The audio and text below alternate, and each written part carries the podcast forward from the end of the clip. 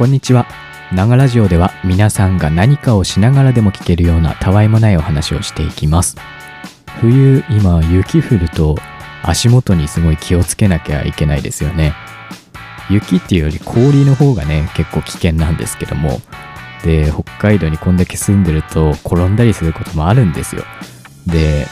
まあ、転ばない方法ってあるのかなって思ってちょっと調べてみたりしました。というわけで今回えー、滑ってヒヤッとしたエピソードとともに転ばない方法なんかも紹介したいと思いますのでお聴きください。このラジオでは皆さんからのメッセージをお待ちしております。質問や相談ラジオで話してほしいことなど何でもいいので Twitter のリプライまたはダイレクトメッセージにお願いします。それでは最後までお楽しみください。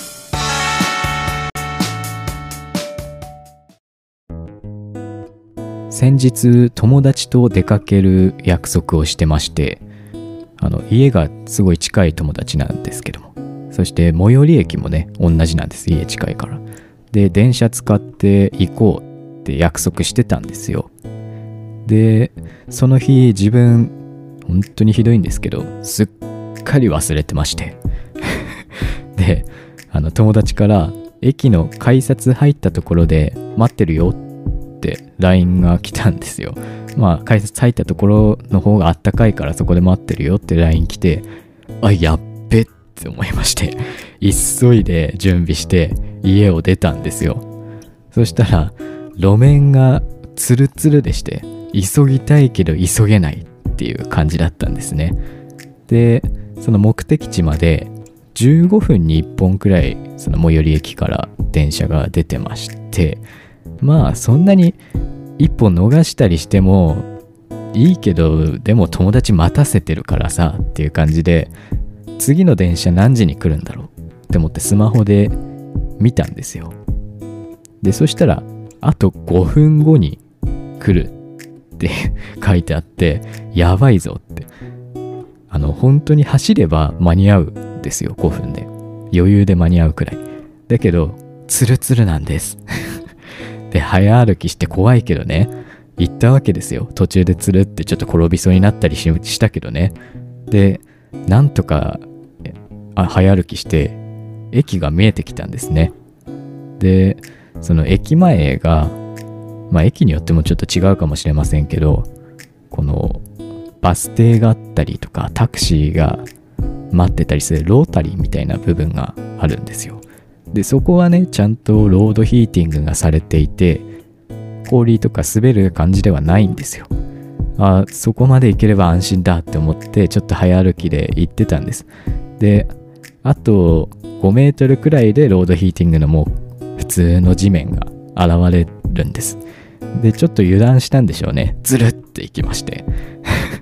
なんかね路面がちょっと斜めになってるところに足を置いちゃったみたいで横に倒れちゃいまして、しかもさ、その ロータリーみたいになってるところだからさ、人通りが多いのよ めちゃくちゃ人いるとこでこけちゃって、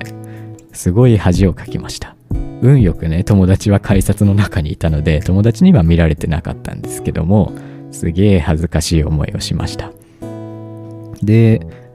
この間テレビを見てたら、まあそういうこともあったんで、なんかいい方法ねえかなって思ってテレビ見てたら氷の上に立っても滑らない靴みたいのをテレビで紹介してたんです。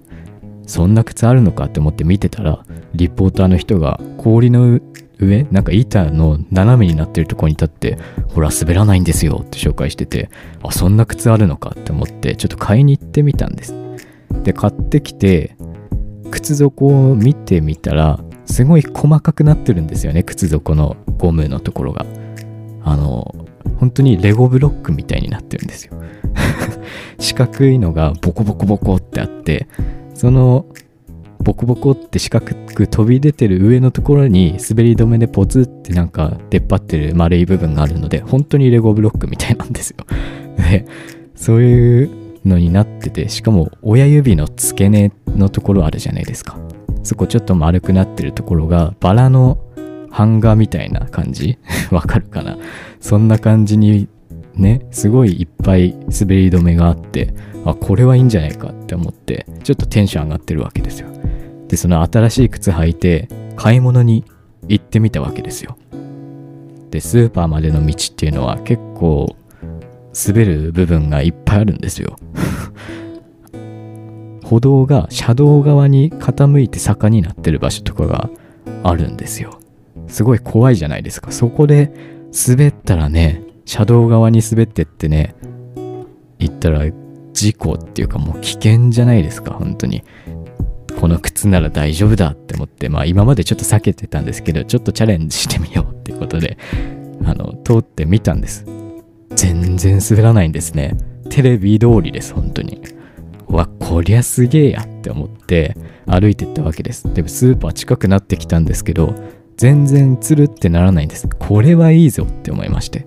この転んで怪我するとかじゃないにしてもこういう雪降る地域に住んでる方ならわかると思うんですけど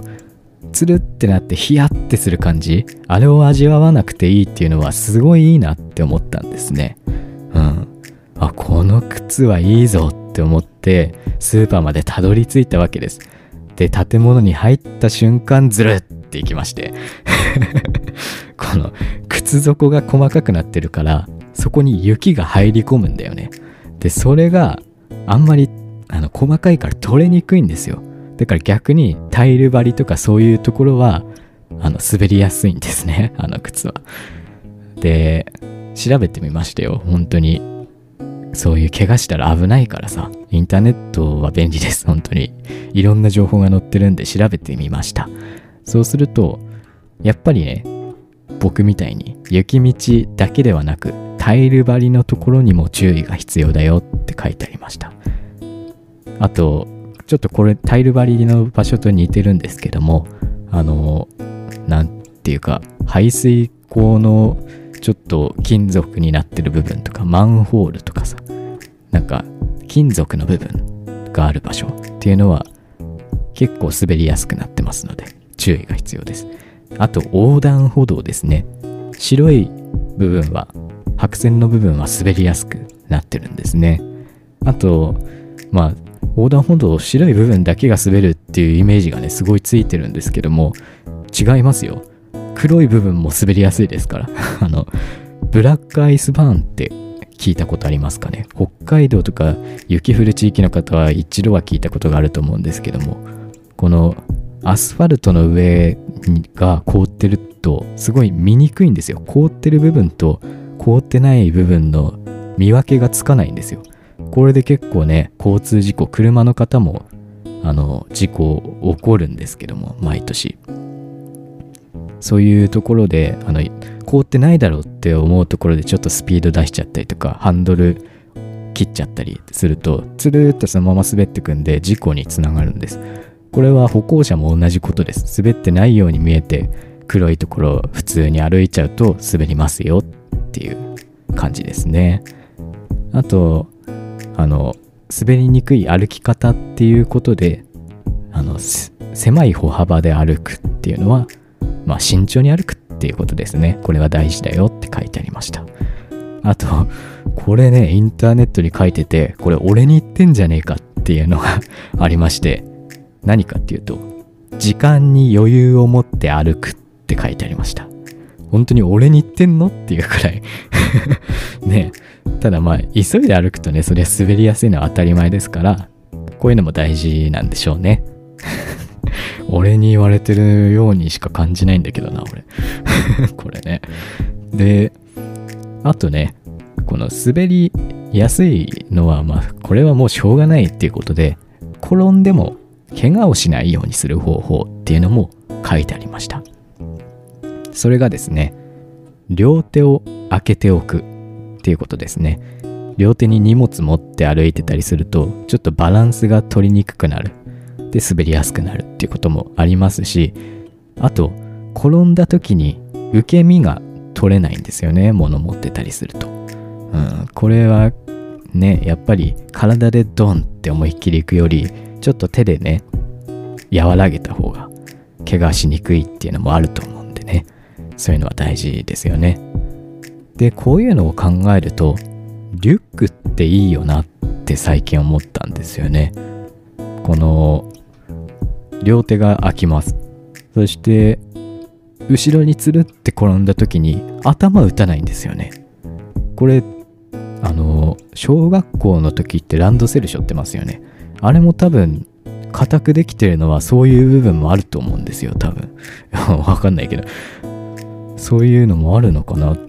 ていう気がしてるんです自分。頭打たないんですあれ。しかもリュックって今エコバッグ持って歩くような人も多いと思うんですよ。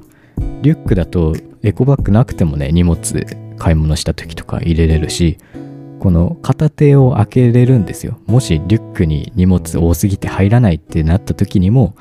あの片手分の荷物だけとかになるんでどっちかの手は空いておけるっていうのがね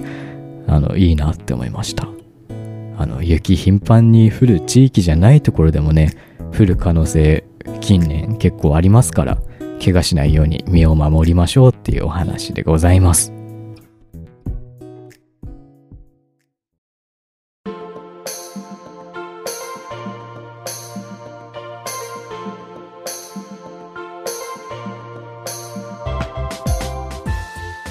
はい、というわけで今回もお送りしてきましたが、えー、この氷で滑ったお話の後で非常に申し訳ないんですけども、受験シーズンなんですってね、あの最近。去年は自分もしてたなって思い出しました。あの大学受験はもう終わったっていう方も結構多いのかな、どうなんでしょう。ただ高校受験はこれからですよね。あ、でも地域によってもな、違うし、公立とか私立とかそういうのによっても違うんで、あの、わかんないですけども、まあ、受験シーズンっていうことは、ね、ありますから、あの、受験生の皆さん、くれぐれも、あの、体調には気をつけていただきたいですね。あの、そういう、ね、頑張ってきたのに体調でっていうのはすごいな、あの、いたたまれないというかそういう感じになるので、体調だけは気をつけていただきたいなと思います。本当に氷で滑ったお話の後で本当に申し訳ないんですけども、滑ったっていうことはこのラジオの中だけにしておいて、あの、結果はすごいいいものになることを期待しております。えー、受験生の皆さん頑張ってください。というわけで、